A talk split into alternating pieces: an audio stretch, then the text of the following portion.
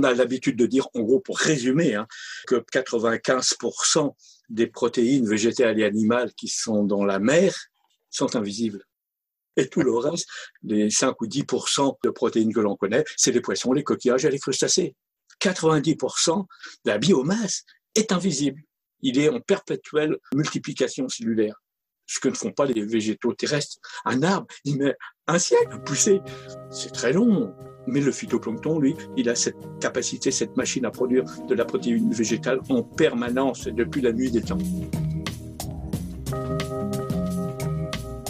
Pierre Molot a consacré sa vie au petit peuple de la mer, le plancton. On n'en parle jamais. Peu de gens savent à quoi ressemblent ces petits êtres qui dérivent dans tous les océans au gré des courants. Si loin, mais si proche aussi. Vous en trouverez dans la moindre flaque d'eau à côté de chez vous, pour peu que vous regardiez une goutte d'eau au microscope. Le plancton produit entre la moitié et les deux tiers de l'oxygène qu'on respire et absorbe plus de la moitié du CO2 émis sur Terre, toutes origines confondues. Son rôle est donc primordial, basique, essentiel. Le plancton est à la base de la chaîne alimentaire marine. Si petit poisson deviendra grand, c'est avant tout grâce au plancton. D'ailleurs, les bébés des poissons et des crustacés font partie du plancton. Comme vous voyez, tout commence par le plancton.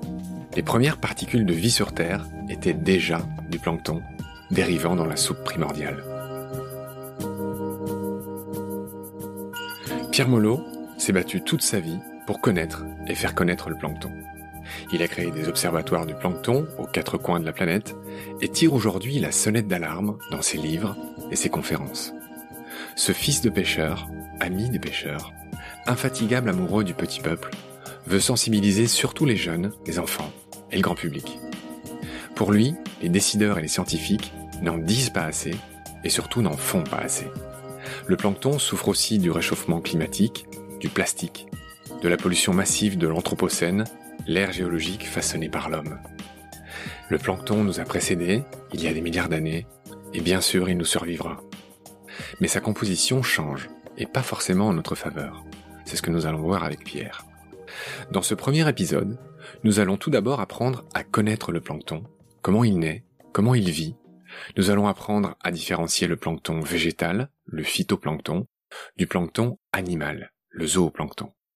Nous allons bien sûr parler des deux types de phytoplancton les plus répandus, les diatomées, du grec coupé en deux, la même racine qu'atome, qui signifie indivisible, incoupable. Et aussi les dinoflagellés, dont le nom signifie les terribles fouets, comme les dinosaures sont les terribles lézards. Pour le zooplancton, nous ferons connaissance avec le pain de la mer, les copépodes, de tout petits crustacés.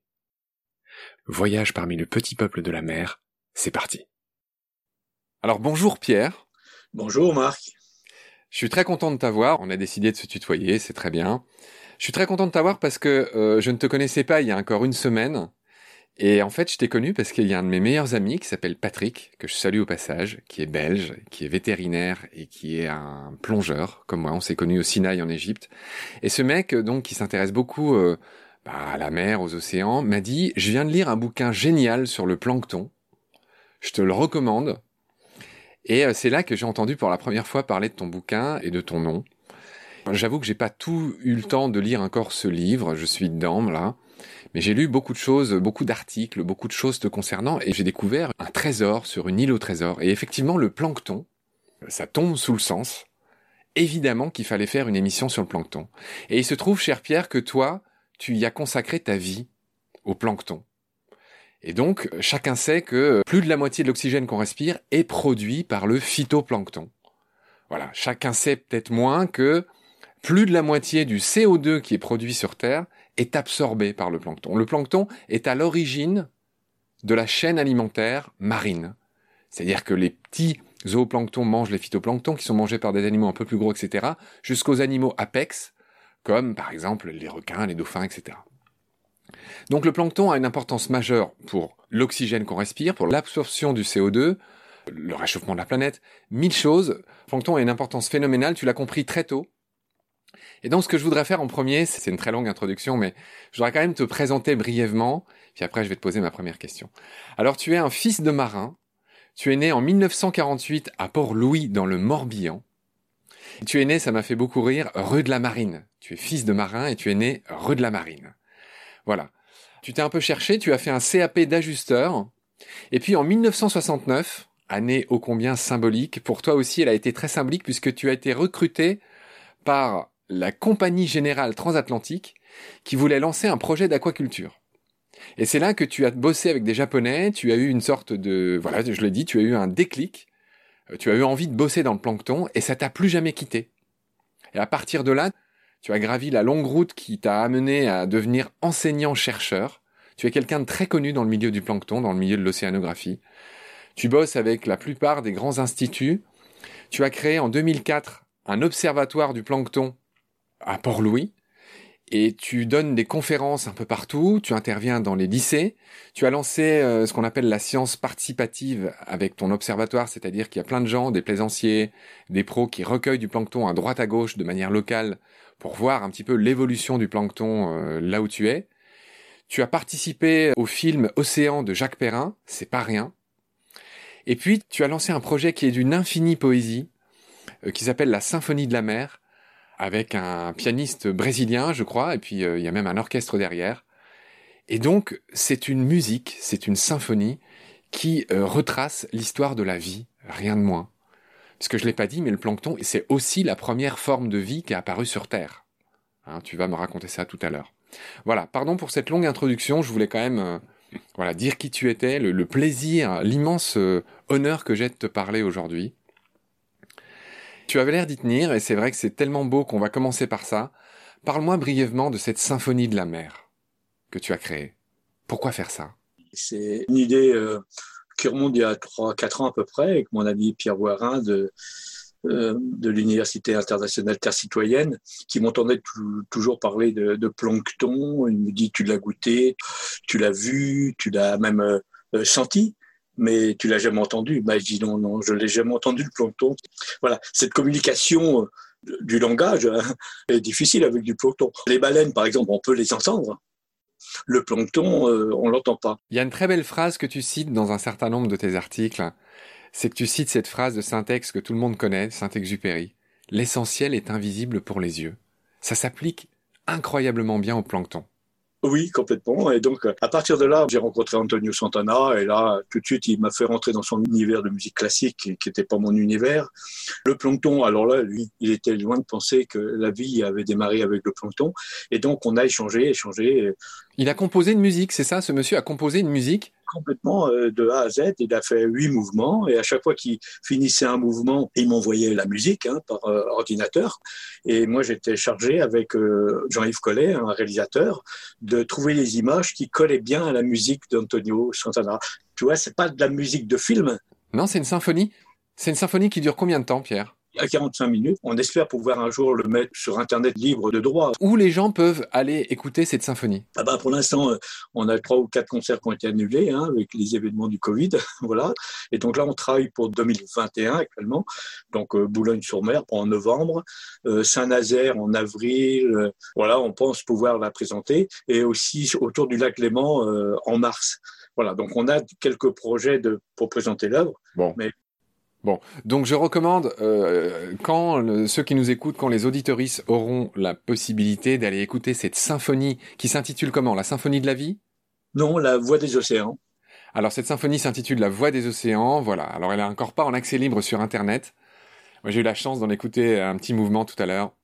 C'est vrai que c'est juste magnifique avec les images que tu as choisies avec Jean-Yves Collet. Enfin, ça donne un, quelque chose qui est très rare et très beau puisque ça parle de l'origine et de l'évolution de la vie. Voilà, on va enchaîner, cher Pierre.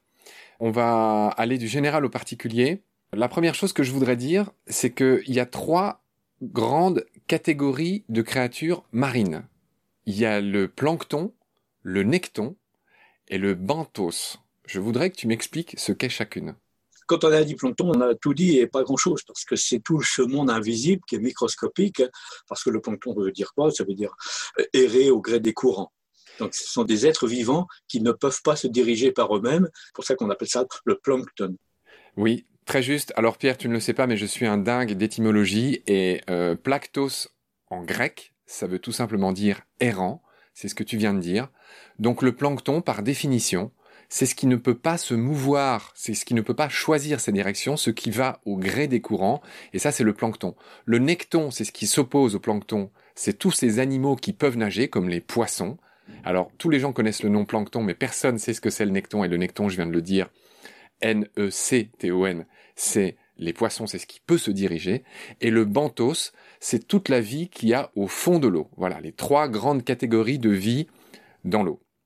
Tout à l'heure, j'ai dit que le plancton était euh, tout simplement la première, enfin, parmi les premières formes de vie qui est apparue sur Terre.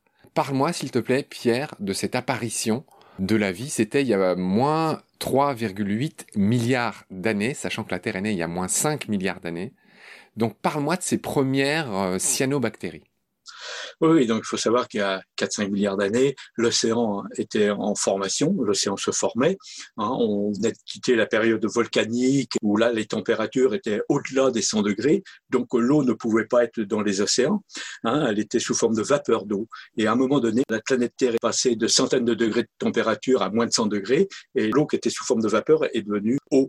Donc ça a été le déluge pendant des millions et des millions d'années. Mais cette eau qui euh, englobait la planète Terre était pauvre en oxygène l'oxygène n'existait pas. Il n'y avait que de l'hydrogène sulfuré, du gaz carbonique.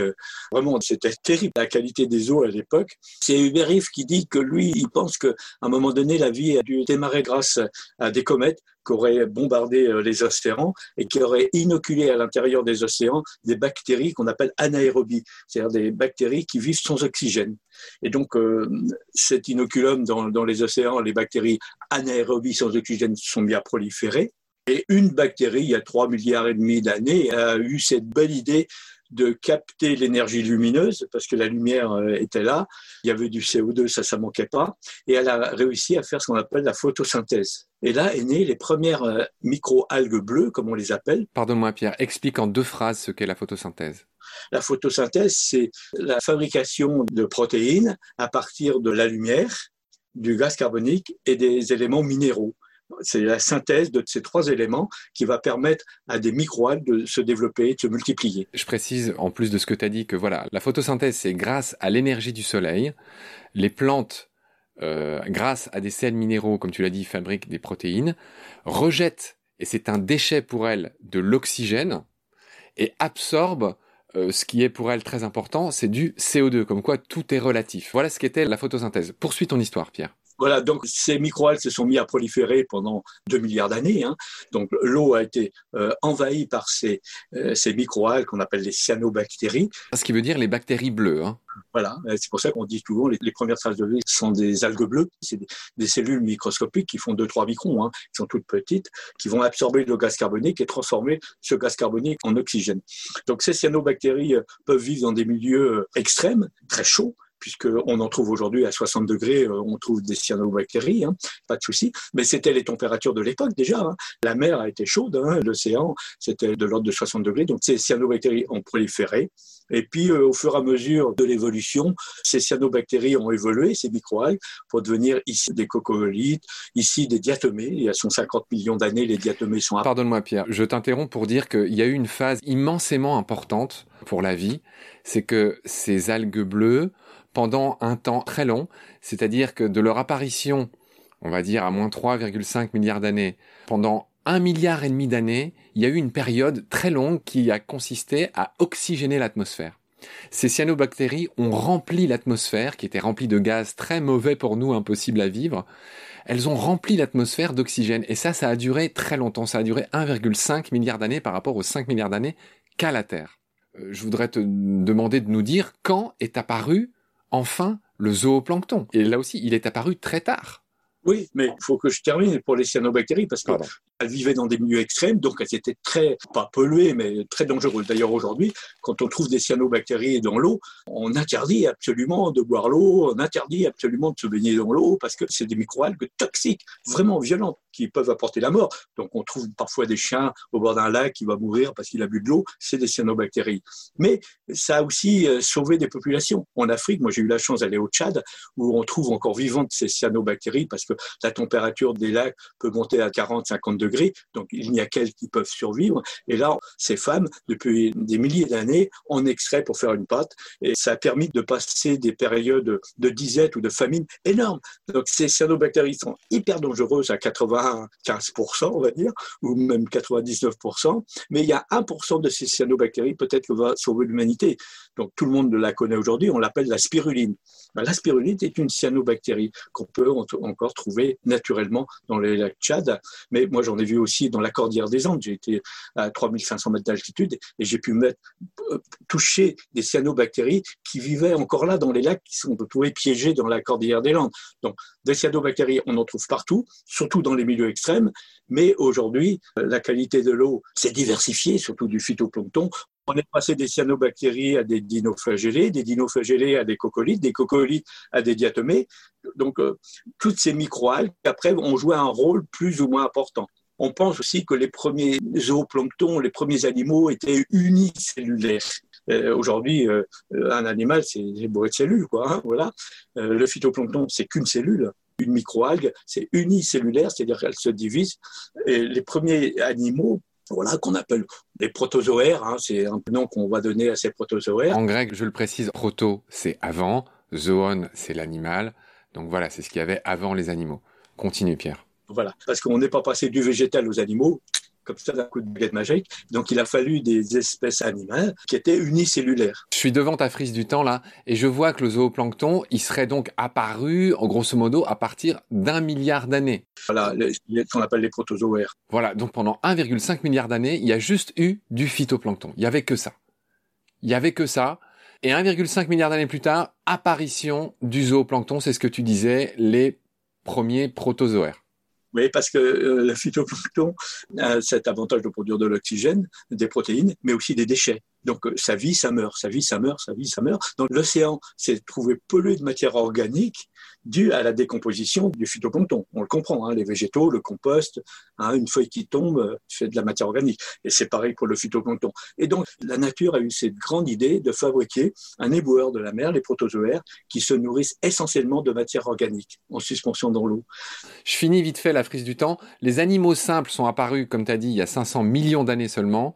Les poissons, 500 millions d'années les plantes terrestres 450 millions d'années, les premiers dinosaures moins 230 millions d'années, les premiers mammifères moins 200 millions d'années, et l'Homo sapiens, c'est-à-dire nous, il y a seulement 200 000 ans. Voilà. On a fini avec cette frise du temps, hein, donc euh, je rappelle que voilà, la Terre elle a 5 milliards d'années, la vie elle a apparu grosso modo il y a moins 3,5 milliards d'années. Les premières vies sur Terre, c'était les fameuses cyanobactéries, on l'a dit, et elles ont eu tu as dit qu'elles ont eu la bonne idée. Tout ça, c'était un peu le hasard. Hein, c'est ce qu'on appelle l'évolution. Ces bactéries ont produit un déchet qui s'appelait l'oxygène, qui a rempli l'atmosphère pendant 1,5 milliard d'années au bas mot. Voilà, ça a donné l'atmosphère qu'on connaît aujourd'hui, hein, qui était irrespirable avant ça. Et surtout, il y a eu l'apparition du phytoplancton, ça a duré très longtemps, et de ce phytoplancton est né le zooplancton qui le mangeait. Et de ce zooplancton sont nés les premiers protozoaires, premiers ancêtres des animaux tout petits aussi. Et ensuite, il y a eu cette évolution en spirale de la vie. Les poissons, les plantes terrestres, les premiers amphibiens qui sont sortis de l'eau il y a 350 millions d'années, qui ont peuplé les terres, qui ont donné les dinosaures, les reptiles, les oiseaux, il y a 150 millions d'années, etc., etc. Et tout ça est arrivé jusqu'à nous, euh, bah, les hommes, il y a seulement 200 000 ans. Voilà. Je voudrais maintenant qu'on revienne à ton domaine d'excellence, le plancton. Il y a deux grands types de plancton, Pierre. De manière extrêmement concise, dis-moi quels sont les deux grands types de plancton. Il y a d'abord le phytoplancton, le plancton végétal, les microalgues, et le zooplancton, le plancton animal. Mais quand on regarde cette catégorie de zooplancton, il faut aussi alors différencier le zooplancton permanent et le zooplancton temporaire. D'ailleurs, quand je suis avec des enfants, des jeunes, où on commence à étudier le plancton, si dans la fin de la journée, ils ont compris que derrière le plancton, il y a du phyto et du zooplancton, et que dans le zooplancton, il y a du permanent et du temporaire, s'ils ont compris ça, ça y est, ils ont fait un pas de géant, quoi. Hein. Explique-nous, c'est quoi la différence entre le provisoire et le temporaire? Eh ben, dans le zooplancton permanent, c'est celui qui sera euh, plancton toute sa vie, qui n'a pas évolué depuis euh, des centaines de millions d'années. L'Artemia salina, Les protozoaires, les fabréas, c'est fait partie du plancton animal qui n'a pas évolué. La différence principale, c'est que le provisoire, ce sont des larves qui deviennent des adultes et ça cesse d'être du zooplancton quand les larves deviennent adultes. Donne-moi des exemples de ça. Un exemple, par exemple, un bébé homard qui va naître, il va mettre euh, à peu près 15 jours, 3 semaines pour devenir un juvénile. 3 semaines de vie larvaire planctonique, le bébé homard. Si on prend à côté une langouste, souvent les gens confondent homard, langouste, ouais, c'est la même espèce.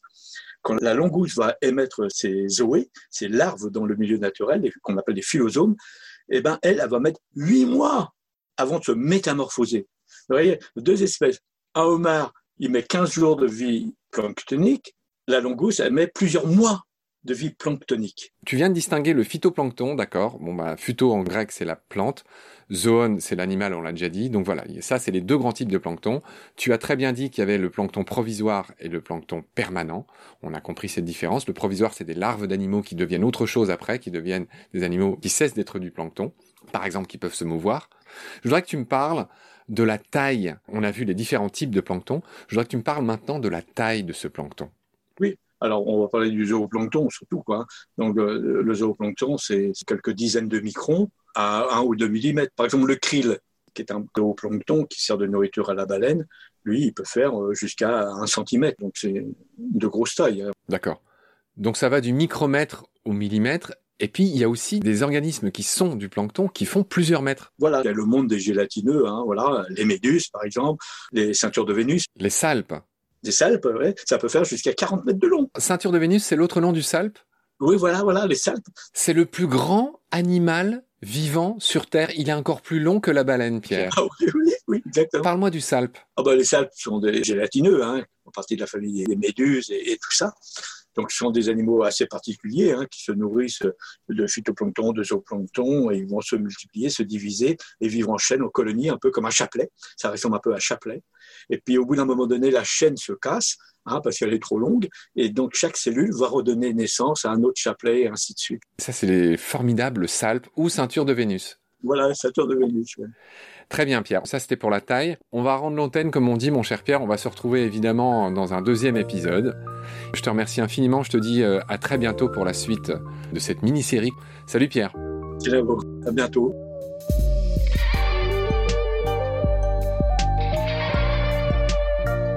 C'est la fin de cet épisode. Merci de l'avoir suivi. Pour continuer, nous avons besoin de votre soutien. Et vous pouvez nous aider simplement, en quelques clics et gratuitement.